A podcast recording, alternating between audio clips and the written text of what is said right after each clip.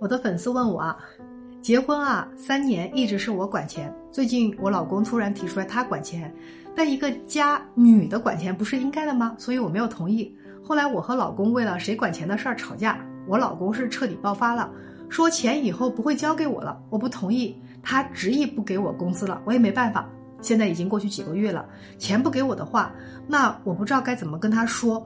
现在呢，我也不想妥协，我也没有办法。于是我就经常给我老公煲汤哄他开心。最近又一次提了让他上交工资卡的事儿，但是他仍然不同意。我现在不知道该怎么办了，我怎么要钱？我看完这封信息啊，我很想说，你管钱管得好好的，老公突然提出钱不给你管了，还为此跟你吵架，你有没有想过这是为什么？我们先要了解为什么，是因为你管得不好，经常大手大脚，你老公不满意你管钱。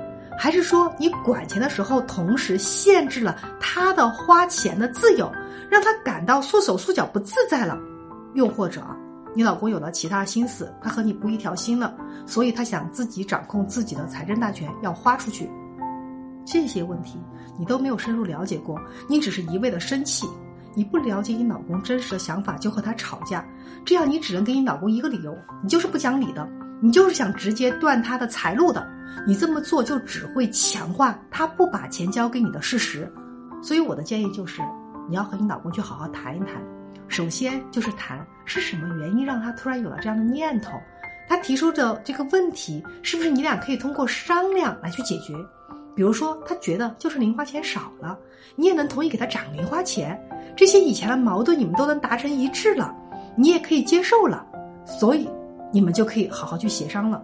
所以，亲爱的，你一定要记住啊，在沟通的时候，你需要告诉给你老公，他提出的问题你是愿意跟他一起解决的。